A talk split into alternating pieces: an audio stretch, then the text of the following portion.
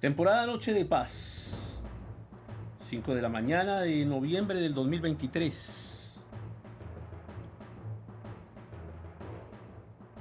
Y a veces decimos, Señor, ¿por qué permaneces tan distante? A veces lo sentimos así. Sentimos que Dios que ha prometido estar cerca de nosotros, lo sentimos a veces tan lejos. Y, y decimos, ¿por qué permaneces tan lejos, Señor?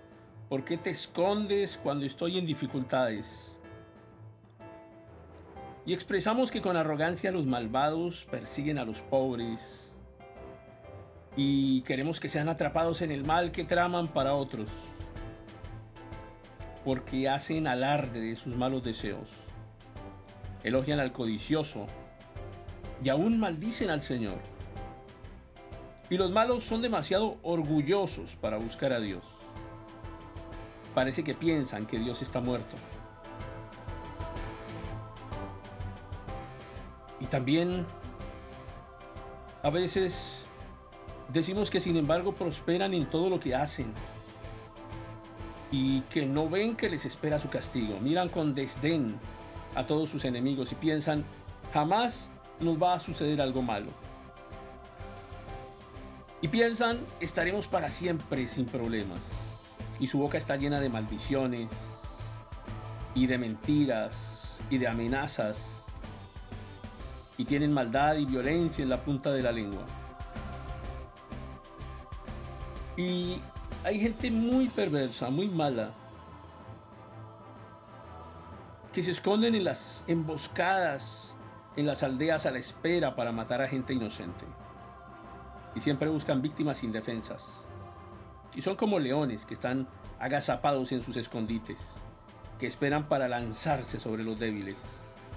Como cazadores que capturan a los indefensos y los arrastran envueltos en redes.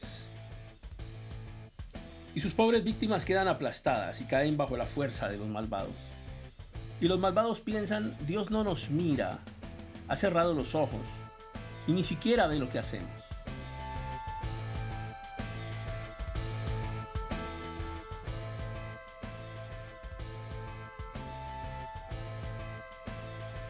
Y la escritura dice, levántate, oh Señor, castiga a los malvados, oh Dios, no te olvides de los indefensos.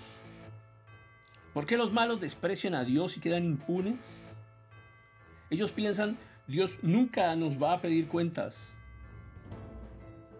Pero tú ves los problemas y el dolor que causan, lo tomas en cuenta y los castigas.